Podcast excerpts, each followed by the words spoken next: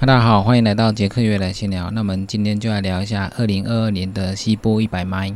那今年的西部一百迈将在六月二十五到二十六举行，它的起点是在 California 的斯阔谷，在当地的时间早上五点起跑，台湾的时间是晚上的八点。这样比赛开始之后，也会有直播的播报，还有 YouTube 的现场 live 画面。这些资讯在官网有会恢复在下面的资讯栏。那去年也有跟大家讲过一次，它是起点是在斯阔谷，然后跑到奥本城，回到奥本城的高中的田径场的终点。这场一开始的路线海拔会比较高，起跑之后的山上通常会有积雪的情形，跑到海拔越来越低的时候，温度会越来越热，通常温度都在四十度以上。所以它是从积雪的高海拔一直跑到炎热的低海拔的地方。所以它的温差非常的大。它这一百迈，它的总爬升是五千五百公尺，那下坡的总爬升是七千。因为它是从高海拔跑到低海拔，所以它的下坡累积会比较多一点。不过它的总爬升还是有五千五。那它的关门时间是三十小时。如果你在三十小时之内跑完，会得到同色的腰带。那如果你在二十四小时之内跑完的话，会得到银色的腰带。这场比赛之前我们有介绍过，它本来是在赛马用的。那后来有一个选手，他因为马出了问题，所以后来他想说，考不好可以用跑的。他在那一场，他就用跑步的状态跟马比赛。久而久之，大家后来就想说，能不能用跑步的跑看看？慢慢的，就越来越多人参加这场比赛。一开始有十六个选手参加，后来跑不到一半的时候，十三位选手就弃赛了，最后只有三个人完成这场比赛。它的报名上限大概就是四百二十五个人左右。那它的报名非常的困难，因为全世界大概有很多人都想要参加这场比赛。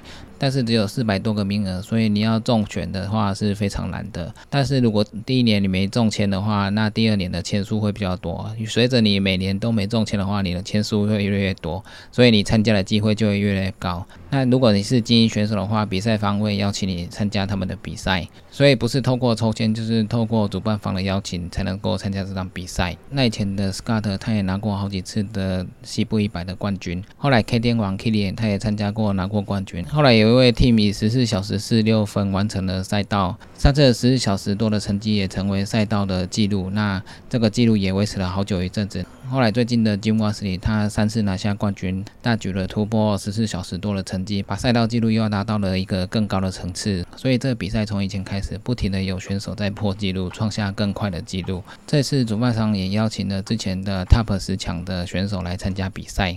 那参加的男子选手有 Jim Wesley，不过他这一次是不参加这个比赛。第二邀请的是 Taylor，他是十六小时十一分，他今年会参加这个比赛。第三个是 Dre Holman，他十六小时二十三分的成绩完成了比赛，也是非常的快。第四位选手是 Cody，他是十六小时四十九分。那第五位是 Tim，他是十六小时五十五分。这位 Tim 也是常常参加西部一百的比赛，他也经验非常丰富。第六位是 Kelly，他是十七小时整。第七位是 Stephen，他是十七小时二十九分。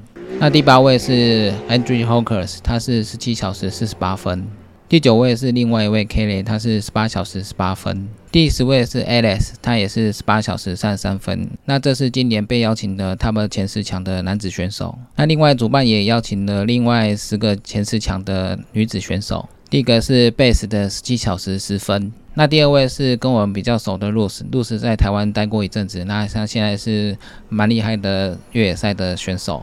那他之前西部一百他拿下第二名，他是十七小时三十三分。这次露丝也即将参加这个比赛，我们非常期待露丝的表现。第三位是 Regna，他是十七小时四十一分。第四位是 Brittany，她是十八小时零七分。第五位是 Katie，她是十八小时二十三分。第六位是 Audrey，他是十八小时三十七分。第七位是 Emily，她是十九小时十三分。第八位是 Camilla，她是十九小时十七分。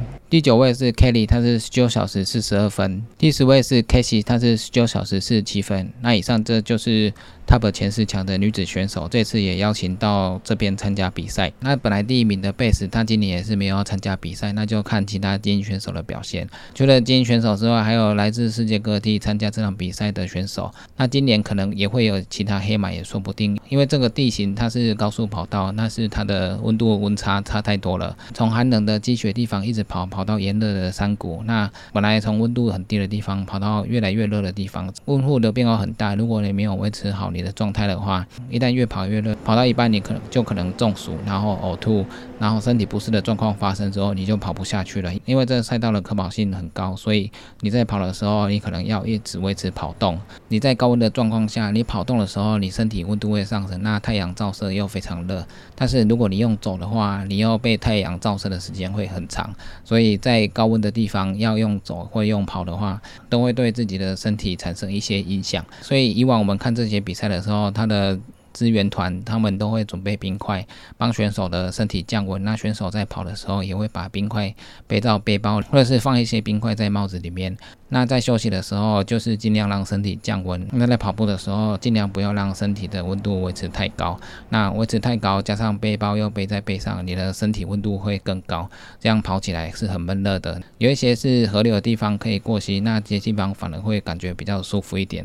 但是如果你跑到夜晚，它的温差很大，早上的时候很热，在晚上的时候天气又觉得很冷，所以这个。温差一来一往，还有距离，还有强度，那一松懈下来，你身体就会出状况。所以这场比赛它的赛道虽然是好跑，但是也是有很多外在因素的考验。那你自己的身体一定要控制好，补给还有防晒防寒的一些动作要做好，才能不停的跑下去。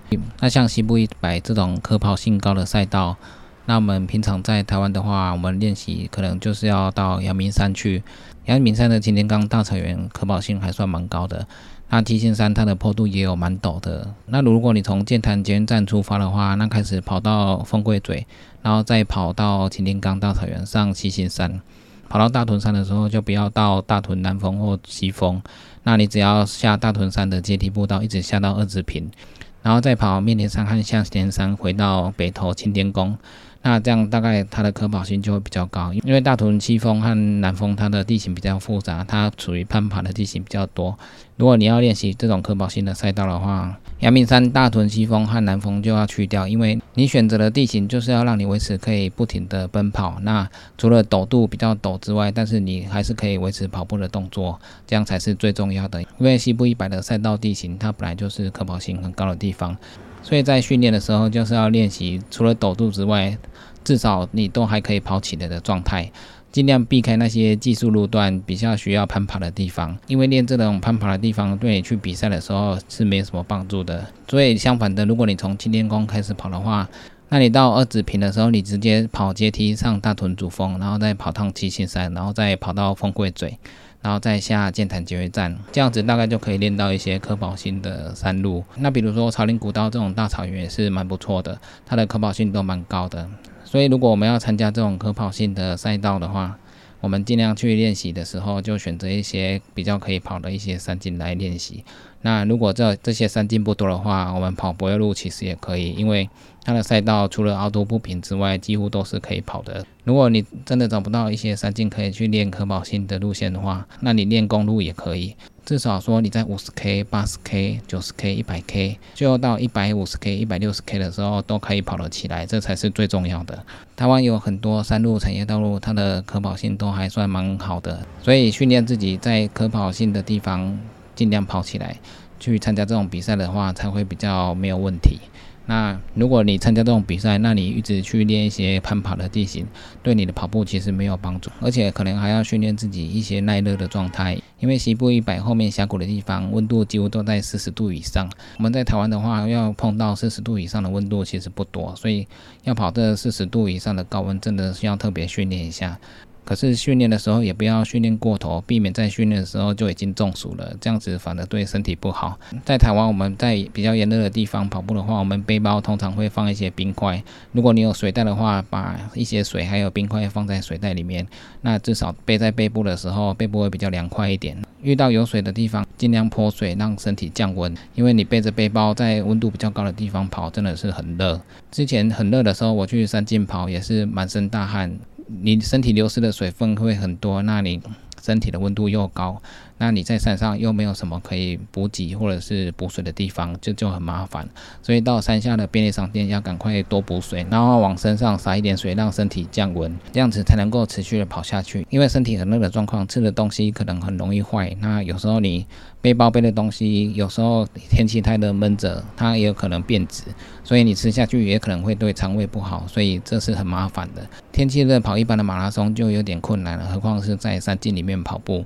因为跑的距离越长，你的变化的因素会越来越多，那你身体的状况也可能会越来越多。所以在跑可跑性高、那温度又会温差蛮大的地形，我们就要规划相对的训练计划去训练自己。这场比赛在后面的地方可以有陪跑员跟你一起跑，帮你配速。最后有陪跑员带着你跑的话，也是蛮不错的。至少说在最后的距离，身体可能比较虚弱了，然后你的状态不太好，但是有人陪着你跑的话，可以让你转移注意力，然后帮你配速。你跟着别人跑也会不知不觉就很快的就会回到终点，所以这也是赛事蛮不错的一个特色。那今年的比赛在这个礼拜六六月二十五号即将举行，那我们也期待今年的选手有更好的表现，尤其是我们认识比较熟悉的路斯，他可以有更好的表现。他去年拿到第二名，那我们呢希望他今年可以发挥的更好，拿到了女子第一名，甚至破自己的记录也是非常不错的。那一开始也讲过这场比赛的 YouTube 直播还有成绩的公布，在官网也。都有一些连接，那我们也会在资讯栏那边附上连接给大家。那礼拜六我们就期待选手们的表现，希望参加的选手都能够取得好成绩，顺利的完成比赛。那以上就是今天的杰克月来闲聊，记得订阅 YouTube、按赞 FB 粉丝，还有追踪 IG，就这样喽，拜拜。